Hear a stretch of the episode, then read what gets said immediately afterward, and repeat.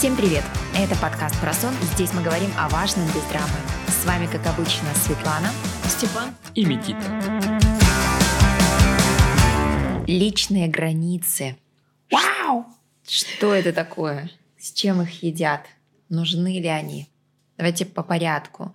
Что же такое личные границы в вашем понимании? Это какие-то границы, которые ты сам выставляешь себе. Ну, личные границы — это твои собственные границы. То есть, когда ты, например, можешь ограничивать себя или каких-то других людей в, определенных действиях. Ну вот, э, наверное, вот так вот я бы это описал. Ну то есть, э, есть какой-то предел действий, которые как бы можно делать в твой адрес. Или как-то взаимодействовать с тобой. Вот так, наверное. Ну это какой-то невидимый заборчик. Ну типа который отделяет тебя от неприятных эмоций, Моментиков. действий, моментиков, да. Было бы классно, если бы каждому человеку выдавалась инструкция. И там было бы написано, что на эту тему со мной разговаривать нельзя, так со мной поступать нельзя. И еще бы круче было, если бы эта инструкция менялась в зависимости от обстоятельств, от ситуации. Но, к сожалению, таких инструкций нет. Ну, ничего себе ты выкрутила. У каждого человека они есть. Вообще, как будто... Ну, вот если взять людей, то вот ходят люди, и они как будто в защитном э, каком-то, в защитной оболочке. Ну, просто создается такое впечатление, будто мы все горошины вот такие. У, у каждого есть... мембрана. Цитоплазматическая мембрана. А, есть, да. Это что-то постоянные личные границы, либо они меняются? Мне кажется, они меняются чаще всего. А от чего это зависит, их изменения? Например, от каких-то событий, например, очень грустных, о которых, когда ты говоришь об них, то тебе сразу становится э, хуже. Угу. Ну, я думаю, от настроения в первую очередь. Потому что, возможно, может быть такое, что тебе плохо, и ты как-то хочешь свой вайп, этот грустный вайп тильта, сделать. А кто-то такой подскакивает к тебе на драйве, там, позитивный, он хочет с тобой там что-то делать, мутить, а ты как бы этого не особо хочешь, и может возникнуть неприятная ситуация. Зависит от момента. Да? А, от момента, да. Но еще, наверное, от того, с каким человеком ты общаешься. Ведь есть люди, с которыми у тебя минимальная граница существует, а есть люди, которых ты держишь на предельно далеком расстоянии от себя. Да. Например, это могут быть твои какие-то близкие друзья. Вы... Вот у тебя даже подруги есть, с которыми вы сколько уже знакомы? А, уже больше 20 лет. Больше 20 лет. Я думаю, вы ну, скорее всего, много вещей можете делать вместе, и я думаю, никто не обидится. Вот, короче, все зависит от времени, проведенного с человеком. Чем больше вы времени проводите, тем как бы вы больше между собой раскрепощенные и больше друг друга знаете, а тем э, и это приводит к тому, что у вас не может возникнуть каких-то негативных ситуаций. Наверное, так. Ну, ситуации могут возникнуть, но, наверное, границы более размытые, что ли, в общении с близкими. Хотя, с другой стороны, это ведь и проблема, а, когда ты общаешься с близким человеком, и а, происходит ситуация, при которой тебе хочется огородиться, что ли, дистанцироваться, а с другой стороны, это близкий человек, и вроде как какие тут личные границы могут быть. Нужны ли они, вот, кстати, в общении с близкими людьми границы? Я думаю, иногда нужны.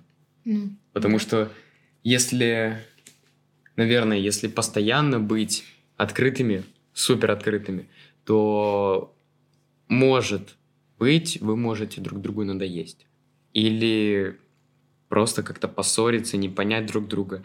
И, и как бы, чтобы этого не случилось, иногда, ну и настроение бывает такое, что как, как бы хочется человека немножко вот подальше держать. Ну, у тебя было такое, например? Конечно. Я думаю, у каждого такое было. Да, у меня даже с вами такое было, когда я говорю, все, дети, меня не трогайте, у меня день тюленя.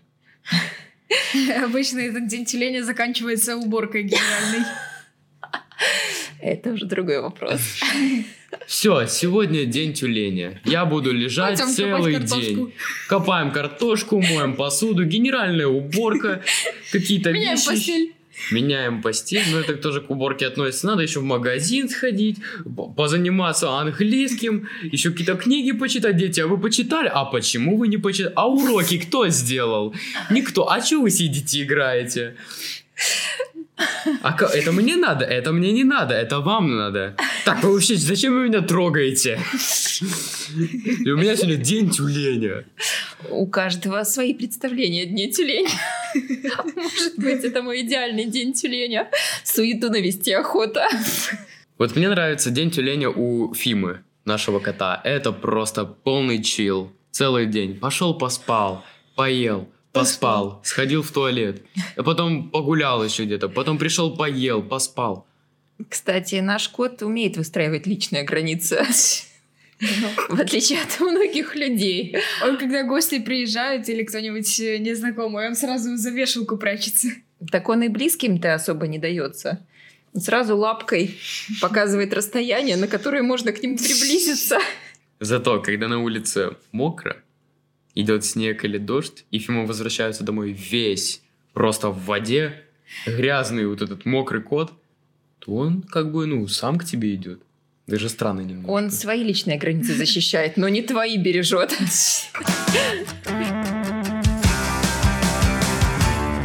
Итак, как же выстроить личные границы?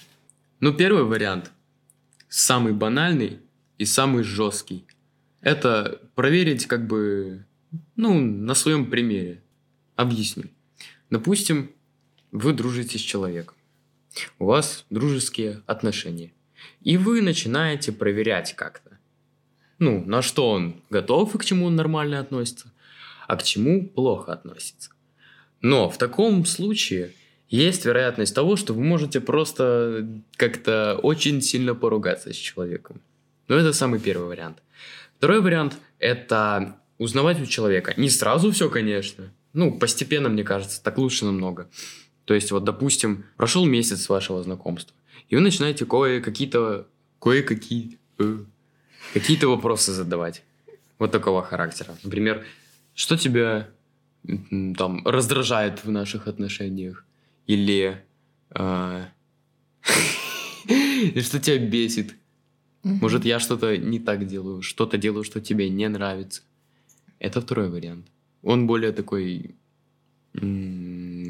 более безопасный. То есть выдерживать промежутки между вот такими вопросами.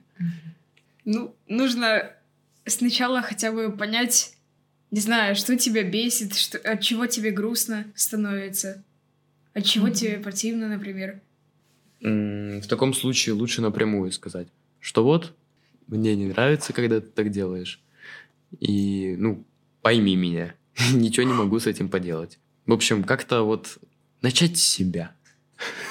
Ну, получается, надо сначала себе задать вопросы, и как минимум, на что я имею право. То есть я имею право на уважение к себе, я имею право отказать, да, сказать нет, это тоже мое право. Я имею право совершить ошибку, я имею право не оправдывать чьи-то ожидания, правильно? Правильно? Ну, то есть самому как-то. Да, и потом задать вопрос, что я чувствую при каких-то обстоятельствах, когда кто-то задает мне вопрос, либо когда кто-то затрагивает тему личной жизни, например. В какой момент я чувствую раздражение и на какие темы я бы не стала говорить. Я говорю про себя. То есть мне надо сначала четко для себя, наверное, понять, прежде чем обозначать эти границы другим людям. Ну да, тут с тобой согласен. Каждый человек должен сначала для себя индивидуально, персонально как бы определить, на что он готов, на что нет, что ему приятно, что неприятно и так далее. А нужна ли гибкость при выстраивании личных границ? В смысле?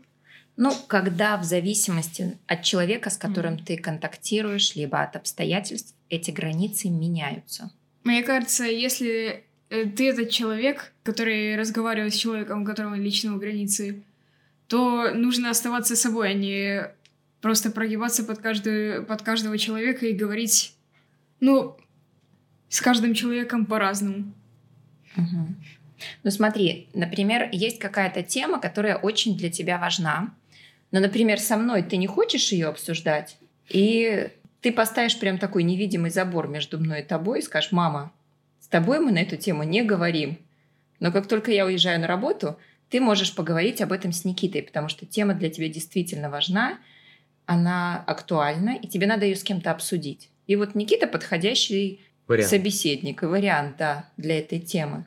В этом случае гибкость важна или нет? Или ты вообще ни при каких условиях не будешь это обсуждать ни с кем? Ну, смотря какой человек. Ну вот пример, который я тебе привела. Гипотетически какая-то потенциальная тема, не знаю, любая, которая в твоей голове нарисуется. Может быть такое, что вот со мной ты не захочешь ее обсудить, а с Никитой захочешь? Может. Это не будет в данном случае, как будто ты прогибаешься под человека? Ну, больше нет, скорее всего. А к чему приводят слишком высокие личные границы? Как mm. вы думаете? Мне кажется, к тому, что, ну, если у человека, например, очень много личных границ, то просто с ним невозможно будет разговаривать, потому что почти каждая тема и у него вызывает раздражение какое-то. А для человека это чем чревато? Для человека, который такие границы выстраивает? Что он будет очень закрытый, наверное. Мне наоборот кажется, что у человека мож, могут быть очень высокие стандарты какие-то, свои вот эти личные границы, и тогда общество может посчитать его человеком с ЧСВ, то есть с чувством собственной важности.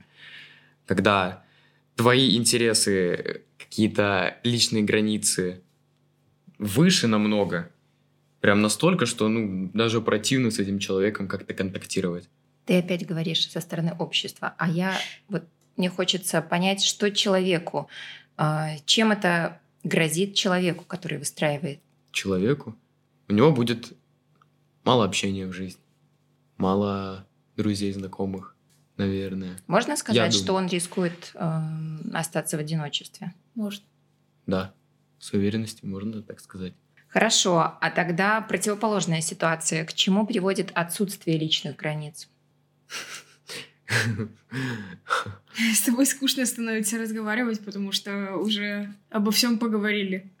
Ну да, ты вот как будто полностью раскрываешься, не оставляешь ни одной тайны, никаких там скрытых моментиков в тебе, и ты как бы просто не интересен уже людям. Они знают, например, как ты себя поведешь в той или иной ситуации, что ты можешь вообще абсолютно на любые темы разговаривать. Ну, то есть ты все подряд делаешь.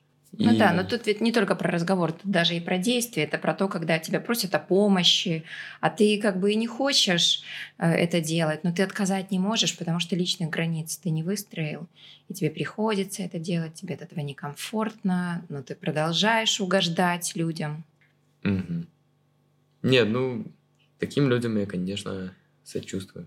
Я вот понял недавно, что надо научиться говорить «нет». Это очень важный навык, да. Потому что, ну, не может быть в нашей жизни все хорошо, не должны быть мы идеальными. Как бы вот эта щепоточка, она вообще везде присутствует. Вот опять же, человек, который слишком открытый, он неинтересен. Который полностью себя раскрывает.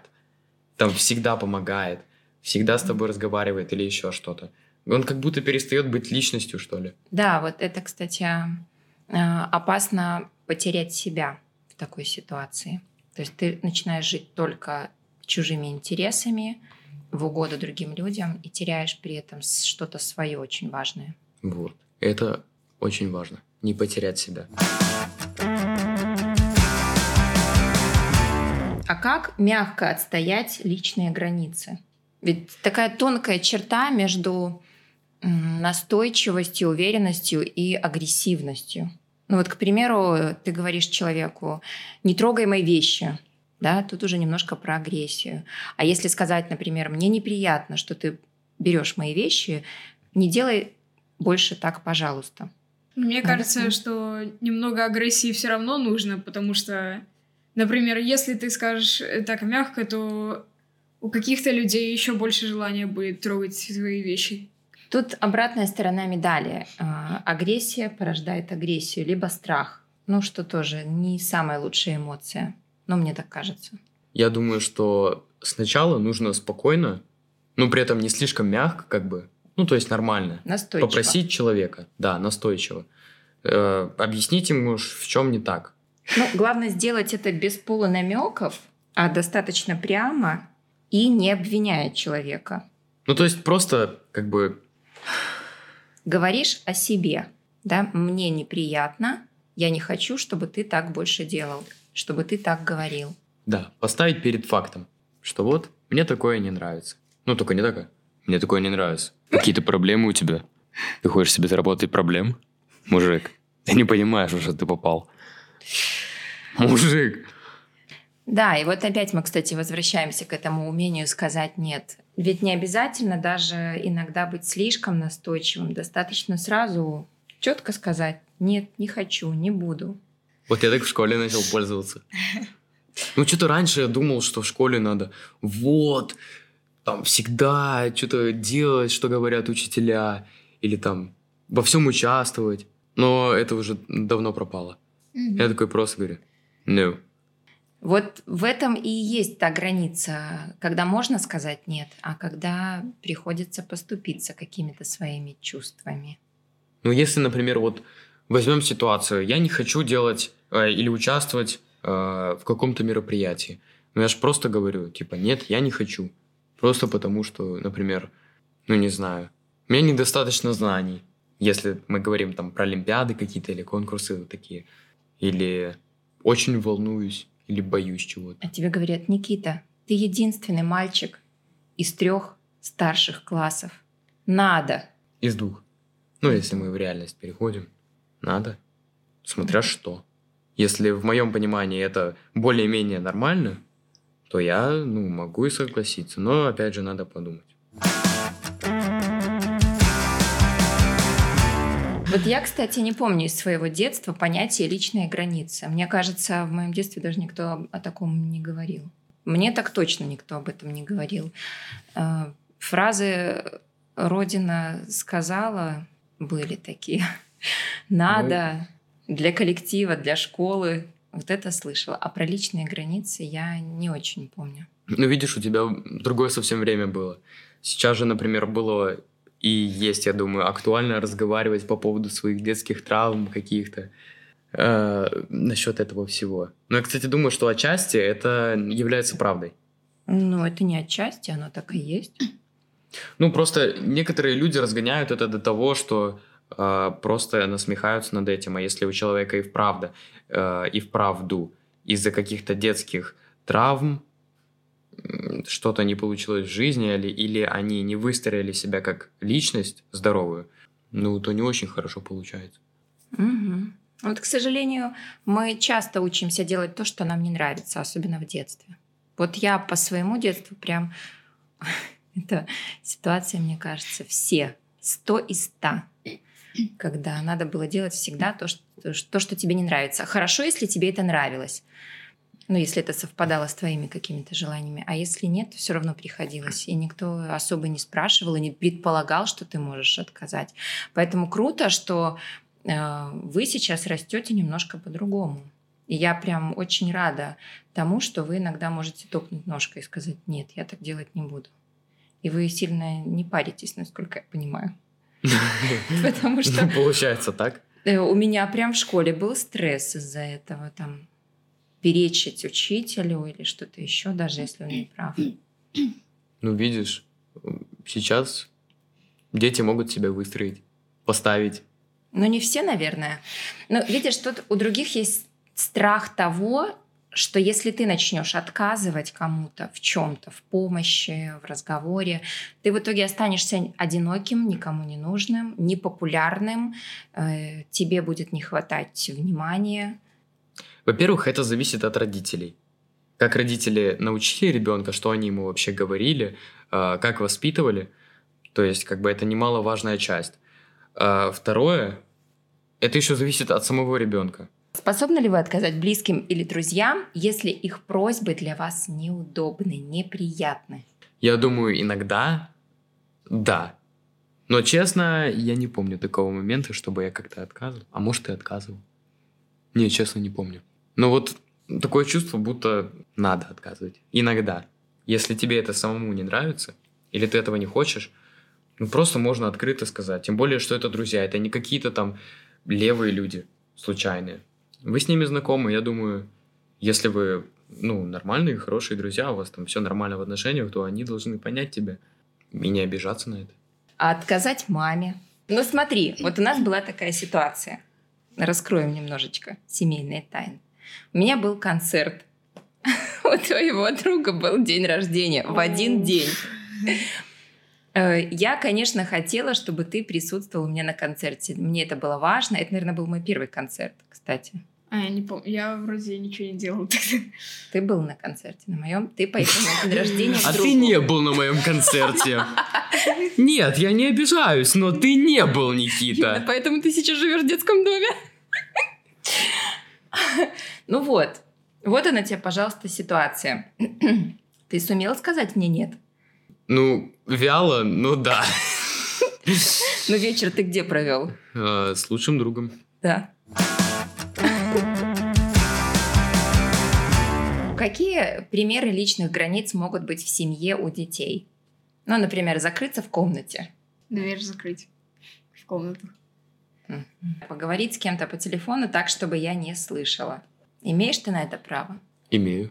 Так же, как и ты. Не говорить со мной на какие-то личные темы. Не посвящать меня в какие-то личные темы свои. А, как и ты. Тоже имеешь право.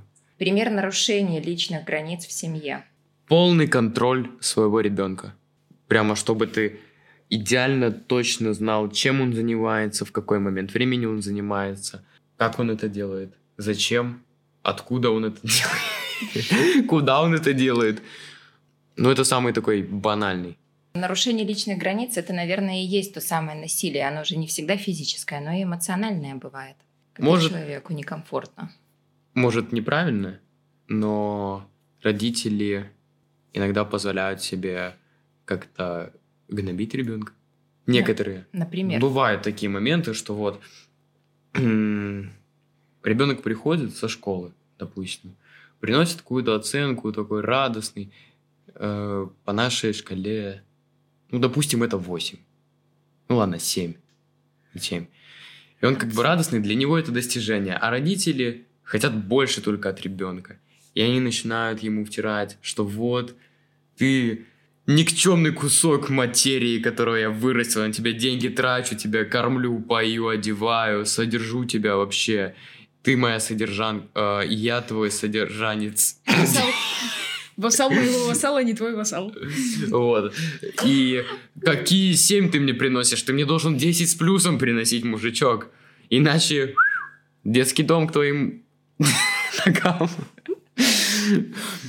Вот такое. То есть у родителей какие-то завышенные ожидания, что ли, от ребенка. Они не, не поддерживают его, не стараются как-то помочь, чтобы у него получилось, что они хотят. Как ребенку объяснить родителям, что это нарушение его личных границ, и что их ожидания – это их проблема? Без понятия. Идти к психотер...